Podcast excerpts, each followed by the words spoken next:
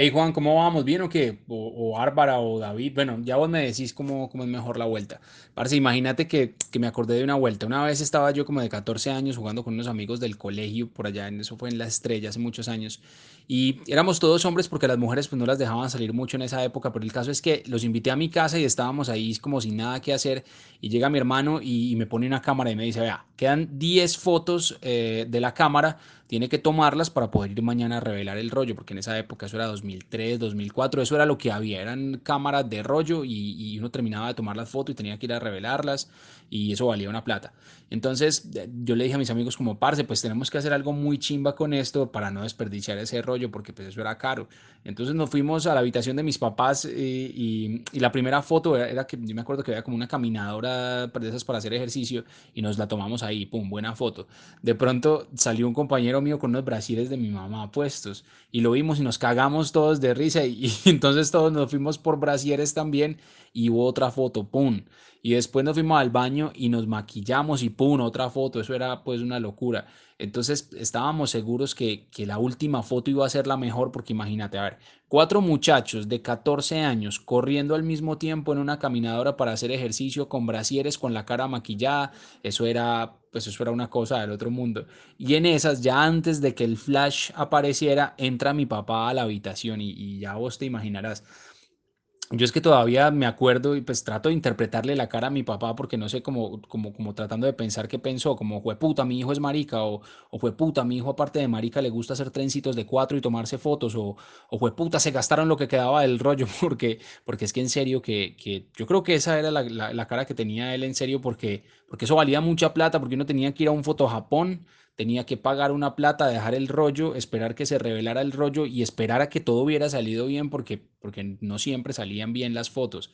Entonces, pues lo cierto es que, que en mi casa nunca se volvió a hablar de ese tema y yo voy a confesarte algo por acá y, y, es que yo tenía muchas ganas de revelar ese rollo y me pongo a pensar en este momento y podría extorsionar a mis amigos con esas fotos hoy en día, pero me dio un ataque de machito en esa época y, y unos días después del suceso de las fotos vestidos de mujer, fuimos a, al río Cauca, fuimos a, a un, un, paseo cerca del río Cauca y yo dije, esto no lo tiene que encontrar nadie en el mundo y tiré el rollo al río Cauca y pues yo no sé si alguien se habrá encontrado esa vuelta y, y tenga esas fotos guardadas, ojalá que sí. Eh, la cosa es que quería preguntarte, ¿vos nunca te han pillado o nunca te pillaron vistiéndote de mujer antes de, pues antes de hacerlo de frente? Eh, ahí me disculpas el podcast, listo. Pepe, bueno. Voy a desglosar un poquito tu podcast para, para irte respondiendo mm, la pregunta. Las preguntas, porque bueno, primero me dices Juan o Bárbara o cómo, y pues esa es una pregunta que también me hago muy frecuentemente y la verdad mmm, me da lo mismo, me da lo mismo que me digan Bárbara o que me digan Juan. En ciertos contextos me siento más bárbara y me siento como más apropiada de ese nombre, pero igual Juan David tampoco me es ajeno. En ciertos contextos, por ejemplo, como más de la familia o como amigos eh, de hace muchos, muchos más años, eh, usualmente soy Juan o Juanda. Entonces, siento que, que ambas personalidades y otras muchas más caben dentro de mí. Entonces sí, como te sientas más cómodo diciéndome. Yo, mmm, bueno, con tu historia me tenías acá pegado. Yo estaba como, ¿cómo va a terminar esto? ¿Cómo va a terminar esto?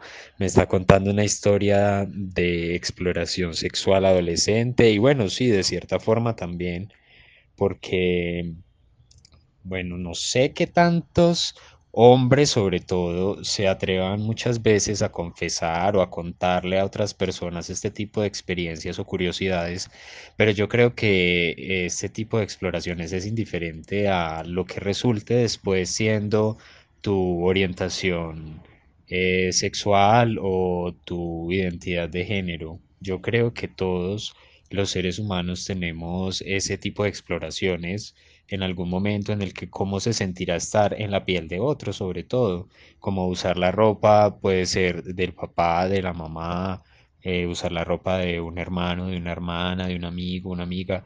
Es como, primero siento que es una curiosidad de qué es sentirse en la piel de otro y también creo que pues la curiosidad máxima siempre eh, para el ser humano es como cómo se sentirá eh, ser del otro género, es como cómo seré yo como mujer o una mujer, cómo seré yo como hombre.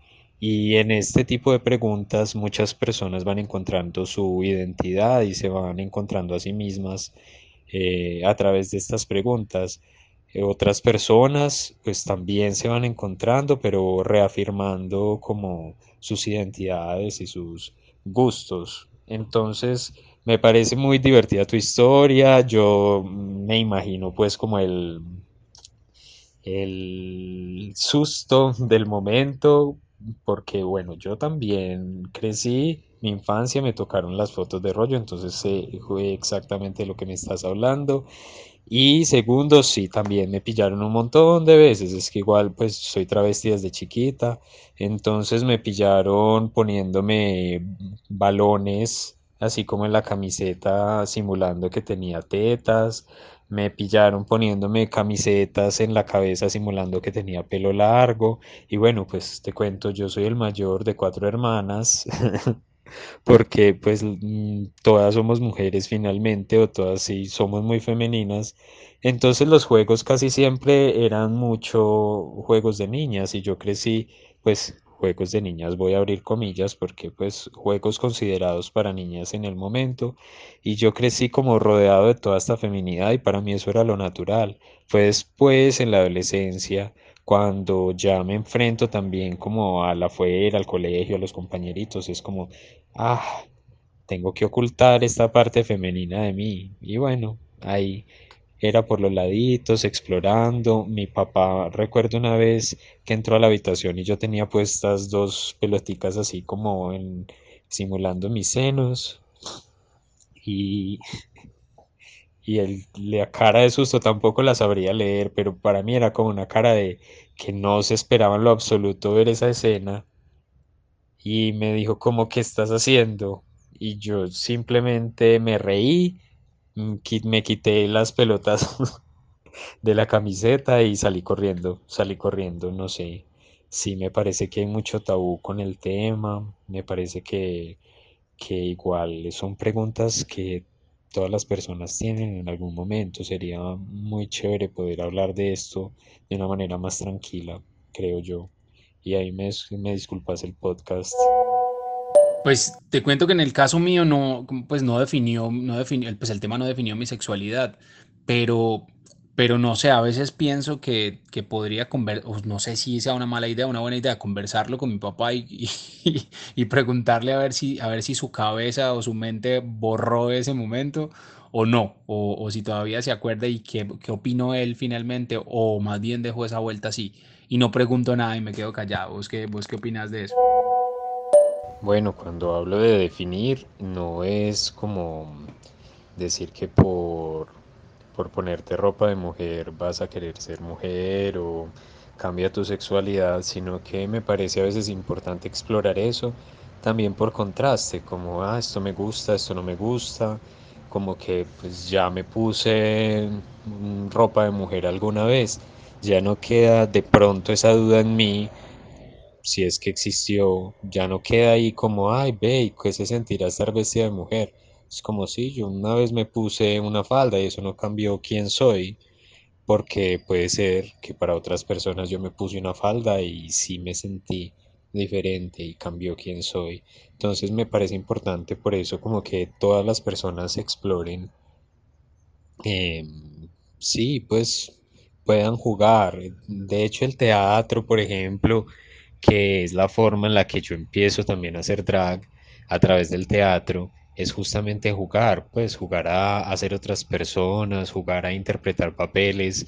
Entonces creo que primero nos vuelve personas mucho más abiertas, nos vuelve personas mucho más abiertas porque pues vivir o pasar por tu cuerpo una experiencia, así no se convierta en algo propio, pero pasarla como una, un experimento, eh, te hace entender qué es lo que vive el otro, que la vive como su vida. No sé si, si me hago entender. Y bueno, y con respecto a tu papá, no sé, pues sería interesante, creo yo, preguntarle, preguntarle como si se acuerda, que qué pensó, porque bueno, pues finalmente pues pasaste por la adolescencia, ya sos adulto y pues creo que tenés muchas cosas definidas y tu papá seguramente también ya tiene como ciertas certezas con respecto a ti.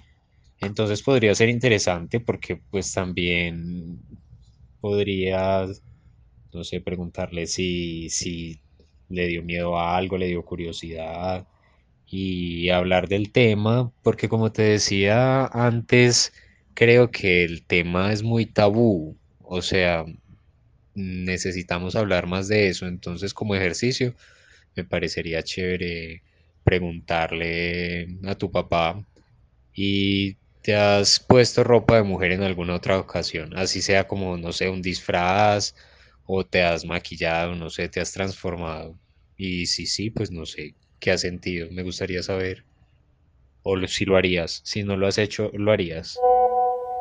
Listo, Bárbara, y te, hago una promesa. Voy a hablar con él e inmediatamente te cuento cómo me fue, aunque yo sé que me va a demorar un poquitico porque, porque me pone un poquito nervioso. Tengo que prepararme psicológicamente porque me siento como cuando, como cuando estaba estudiando Derecho y me senté con ellos y les dije, papi, mami, no voy a estudiar más Derecho y me voy a dedicar a la música. Yo sé que eso fue, eso fue difícil para ellos también, pero me voy a llenar de valor, lo voy a hacer y pues lo que creo que voy a hacer es que le voy a mostrar todo este, todo este audio completo, todo este podcast para que él escuche y, se dé cuenta de la realidad de lo que pasó ese día. Y, yo sé que él me va a preguntar que, quién está hablando y yo quiero mostrarle la foto, quiero mostrarle a este muchacho cómo se ve bonito así vestido y con esa barba eh, también. Entonces, ¿cómo te puedo encontrar en redes sociales? Y muchísimas gracias por, por haberme respondido las dudas, Bárbara. Un abrazo grandísimo. Gracias. Chao. Súper, Pepe. Me cuentas entonces cómo te va con tu papá y claro. Ya te mando por aquí en mis redes sociales eh, como Bárbara Queen para que veas foticos y le puedas mostrar a tu papá y todo. Bueno, que estés bien, un abrazo. Brutal que haya llegado hasta el final de este episodio. Si usted no tiene ni idea de quién es él o la invitada, les cuento que por lo menos yo prefiero decirle Bárbara Queen, aunque sus papás lo llamaron Juan David, un referente de la cultura drag de Medellín. Si quiere conocer un poquitico más de Bárbara, pues puede encontrarla en Instagram como arroba bárbara.q. Mi nombre es Pepe Cardona Correa, nos estamos escuchando y pues ahí me disculpan el podcast.